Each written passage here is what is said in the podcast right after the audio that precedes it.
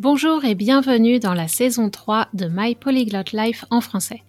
Un podcast pour les personnes qui ont appris ou qui apprennent le français à un niveau intermédiaire et avancé et veulent se perfectionner. Tu es curieux ou curieuse, tu aimes explorer différents sujets liés aux grandes questions de société, notamment les perspectives féministes et décoloniales. Tu t'intéresses peut-être aux cultures francophones, en particulier de la France et du Québec Peut-être prépares-tu un examen comme le DELF, le DALF, le TEF ou le TCF et tu recherches des ressources adaptées et motivantes. Alors ce podcast est pour toi. Je suis Cathy Intro, coach de français certifié Neurolanguage, et dans ce podcast, j'aimerais te permettre d'améliorer ta compréhension orale et ton vocabulaire, et partager mon expertise de l'apprentissage efficace des langues étrangères. Plus que tout, j'espère te faire réfléchir et éveiller ton désir de discuter en français de sujets complexes, avec confiance. Si tu aimes ce podcast et veux le soutenir, laisse une note et un commentaire sur Apple Podcast et parle-en à tous tes amis et à tes profs. Retrouve la transcription de cet épisode et toutes les archives sur mon site français.mypolyglotlife.com. Bonne écoute! Bonjour, est-ce que tu savais que j'ai fondé une pâtisserie café à Vancouver avec mon mari il y a quelques années? Eh bien maintenant, tu le sais. On a tenu ce café pendant 5 ans, de 2012 à 2017, avant de le vendre pour aller vers d'autres aventures à Montréal. Si je te parle de ça aujourd'hui, c'est pour introduire le thème de l'épisode, la nourriture, ou la bouffe, comme on dit en français familier et au Québec. En effet, comme tu le sais, c'est un thème central de la culture française. Et je dirais même de la culture des francophones dans le monde. Non, mais vraiment, je ne sais pas si tu réalises à quel point c'est important. On peut passer autant de temps à parler de nourriture qu'à manger, ou même plus de temps à parler de nourriture qu'à manger. Donc, si tu veux communiquer plus avec des francophones, mais que tu ne sais pas comment briser la glace ou comment continuer la conversation et faire du small talk en français, avoir une conversation légère, on pourrait dire, pour small talk, je te suggère de travailler tes compétences autour de la nourriture et plus généralement de l'art de vivre et de passer du bon temps. Je vais aussi te parler des coulisses un peu moins reluisantes, de un peu plus honteuses du monde de la gastronomie en France. Spoiler alert, attention divulgateur, on va parler de discrimination. Comme je m'efforce de sortir des perspectives franco-françaises où la France, et on pourrait même dire Paris, est le centre du monde, je vais vous emmener visiter les régions et je me suis aussi demandé si la gastronomie occupait une place aussi importante dans les autres pays francophones. Pour connaître le résultat de mes recherches, je t'invite à écouter l'épisode de la semaine prochaine. Mais commençons par la France, car les Français sont obsédés par la nourriture, mais pas seulement pour son côté nutritif. Ce n'est pas un hasard si on a ouvert une pâtisserie à Vancouver. D'une part, on était frustré de devoir parcourir des kilomètres pour trouver des bons croissants et d'autres friandises sucrées. Je ne parle même pas de pain, mais on n'en mangeait pas beaucoup, donc ça, ça nous gênait moins que les sucreries et les viennoiseries. Les viennoiseries, c'est tout ce qui est croissant, brioche, pain au chocolat, euh, chaussons aux pommes, etc. Et d'autre part, on était peiné, on était triste de voir les locaux s'extasier devant des choses trop grasses et trop sucrées, avec des couleurs flashy mais pas de goût. Donc nous avons eu envie de partager notre culture du goût, des saveurs, et la philosophie que la nourriture doit avant tout être délicieuse, simple, et si en plus elle peut être jolie, alors c'est la cerise sur le gâteau. Bien sûr, il faut que les produits soient appétissants c'est-à-dire qu'ils donnent envie de les manger. Mais pour cela, l'élégance de la sobriété et la simplicité peuvent faire des merveilles. Pas besoin d'en faire des caisses, d'en faire too much, to go over the top, to overdo it. Comme diraient les candidats de Top Chef France, on privilégie des ingrédients de qualité et on cherche à sublimer le produit.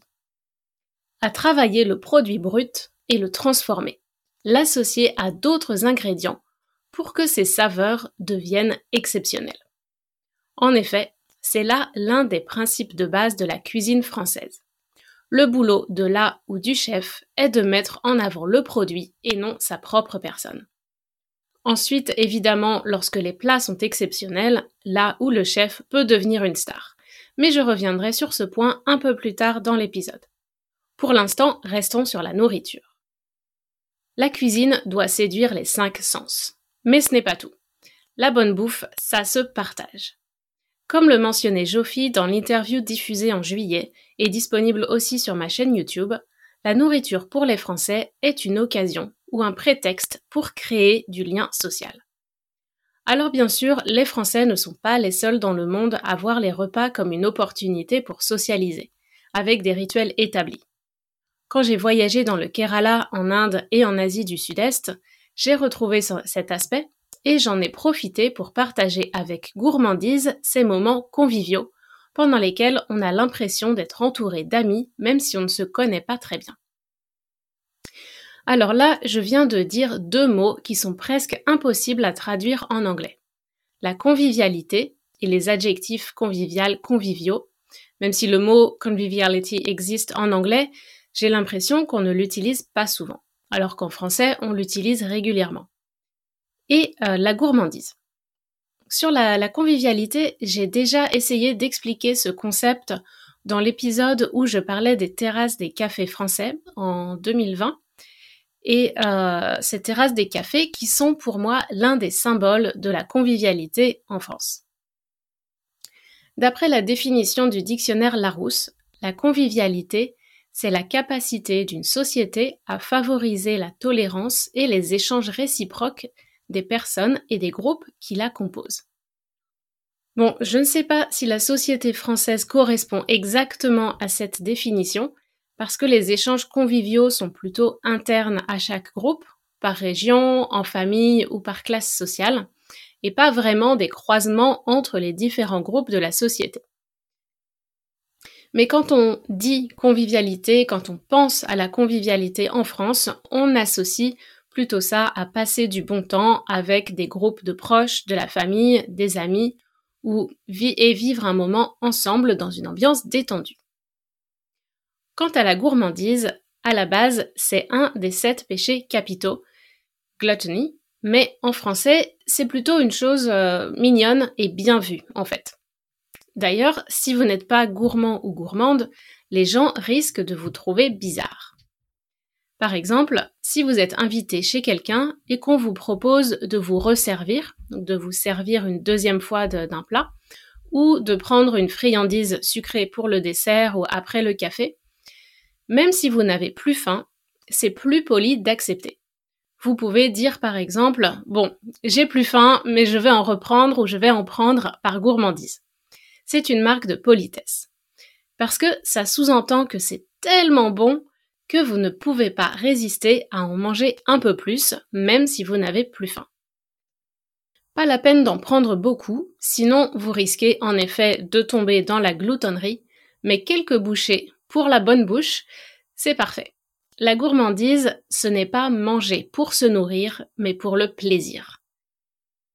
Il ne faut pas oublier qu'un repas typique français traditionnel, c'est entrée, starter, plat, main course, souvent du fromage et un dessert, puis un café. Les jours de fête ou quand on a des invités, on rajoute même un apéro avant ce repas.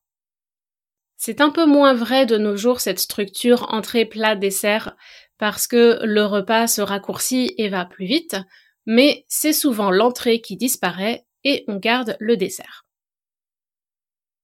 Cette tradition de terminer un repas sur une note sucrée par gourmandise est encore bien présente. Depuis un an et demi environ, j'ai pris l'habitude de ne pas manger de dessert le midi car je trouve que ça diminue mon énergie et ça rend ma digestion plus fatigante. Alors maintenant, quand je retourne en France, je fais face régulièrement à des gens, notamment mes parents, qui insistent avec des réflexions du genre T'es sûr que tu veux pas un yaourt ou un fruit? Comme si j'allais mourir de faim parce que je ne veux pas de dessert. Les gens me trouvent bizarre et ne comprennent pas pourquoi quelqu'un renonce à manger un dessert sans raison médicale ou financière. Ça n'a pas de bon sens. Je fais une exception de temps en temps, surtout chez des gens que je ne connais pas bien ou si le dessert est vraiment exceptionnel et je me fais toujours un petit plaisir gourmand le soir. J'ai trouvé un article très intéressant de Priscilla Ferguson paru aux éditions de la Bibliothèque nationale de France et c'est accessible en ligne à ce sujet.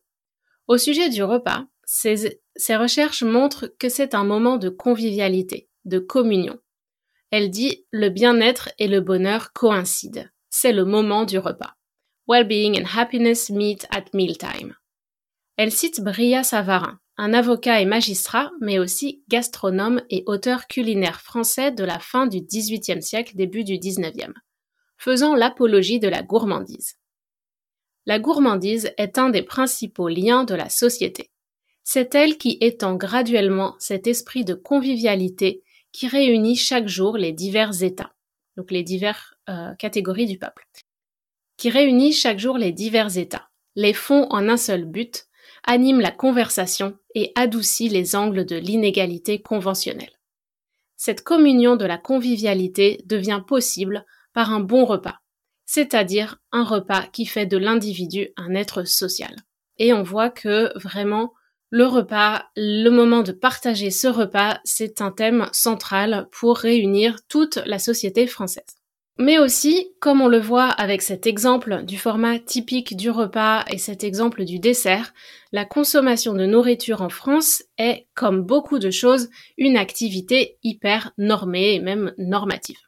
En fait, en France, sous nos airs de bon vivant et de convivialité, se cache, comme souvent, un ensemble de règles sociales implicites, et quand vous ne les respectez pas, vous vous excluez du groupe d'une certaine manière.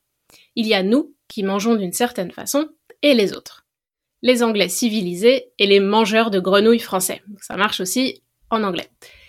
Prenez aussi l'exemple bien connu de la dispute entre les partisans des pains au chocolat, en gros c'est trois quarts de la France, et les partisans des chocolatines. Euh, on dit ça dans le sud-ouest et au Québec.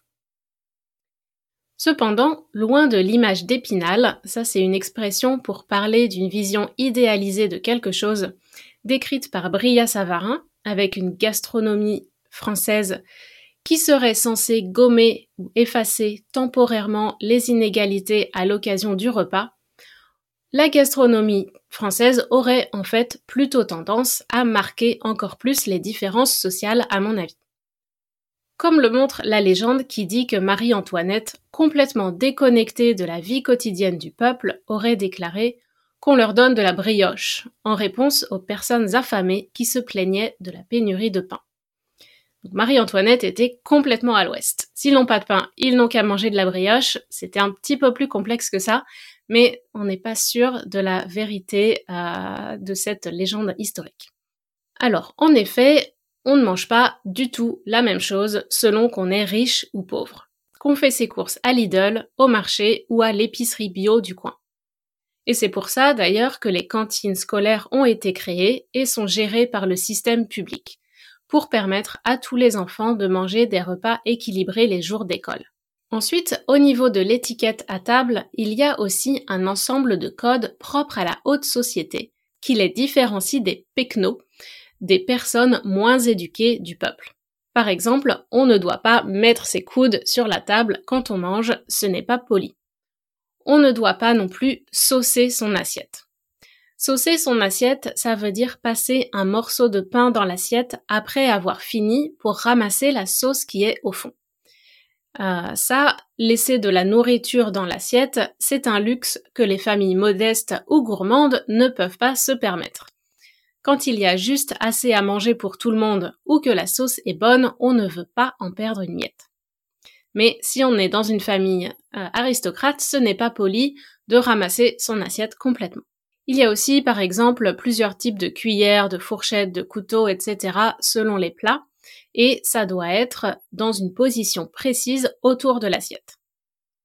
En 2010, si le repas gastronomique français est entré dans le patrimoine immatériel de l'humanité de l'UNESCO, c'est grâce à ces codes qui ont permis de démontrer la spécificité française.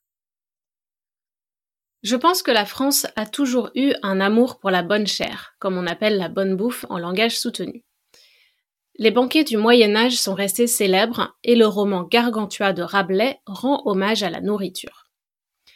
La hausse du prix du pain et le manque de nourriture ont exacerbé le mécontentement du peuple contre le roi et peut-être même précipité la Révolution française. Mais la tradition d'une cuisine plus technique et formalisée sous forme de recettes est, apparue, euh, est apparemment assez récente, d'après le même article de Priscilla Ferguson.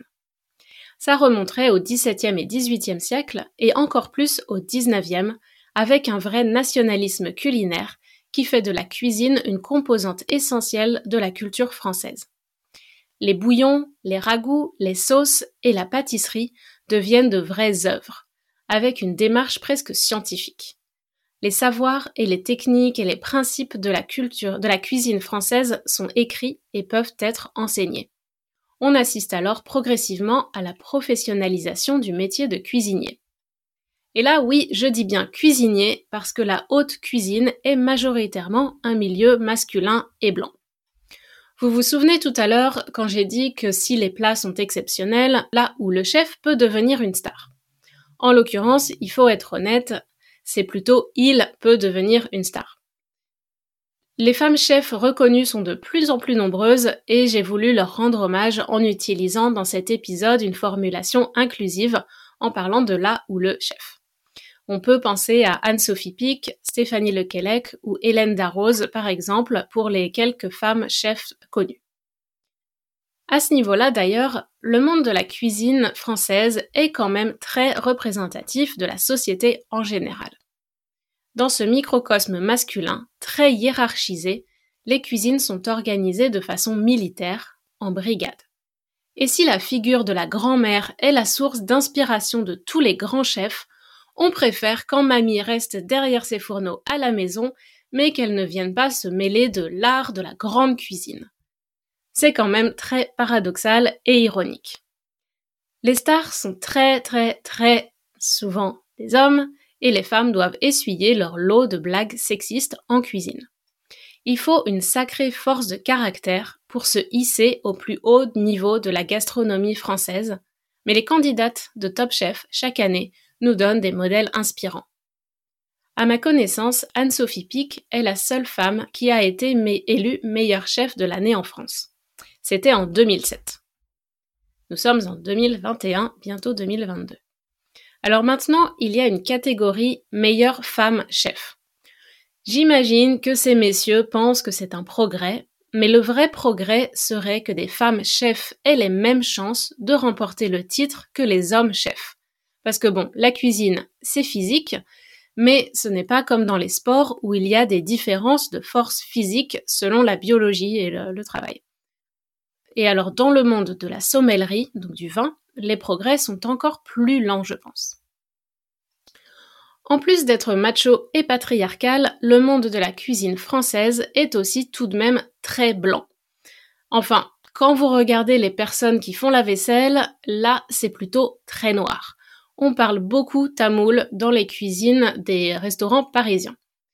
Les patrons ne vérifient pas toujours les papiers des employés, tellement ils sont contents de trouver des immigrés pour faire ce boulot difficile. Dans les brigades, ensuite à des postes un peu plus élevés que, la plonge, que la vaisselle, on trouve beaucoup de blancs, mais ça commence à se diversifier. Par contre, dans les étoilés du guide Michelin, les profils sont plutôt homogènes, blancs, et dans les grandes stars de la cuisine française, ce sont très majoritairement des hommes blancs et hétérosexuels. Au chapitre du racisme ordinaire, deux anecdotes sont venues montrer qu'il reste encore beaucoup de travail à faire en France. Tout d'abord, le 27 septembre, un chef français de Martinique qui travaille à Monaco, étoilé au guide Michelin, était invité à un dîner avec d'autres grands chefs et le président Emmanuel Macron. Alors qu'il avait sa pièce d'identité et son invitation, le service d'ordre lui a refusé l'entrée au dîner sous prétexte qu'il n'était pas dans leur liste. C'est ce qu'on appelle un délit de faciès, une pratique courante dans les boîtes de nuit et autres établissements où le videur, le service de sécurité, filtre les personnes et refuse presque systématiquement les personnes de couleur, surtout les hommes. L'autre anecdote concerne le titre de la meilleure baguette de Paris. Le boulanger qui a remporté ce prix est d'origine tunisienne, mais a obtenu la nationalité française. Donc il est français.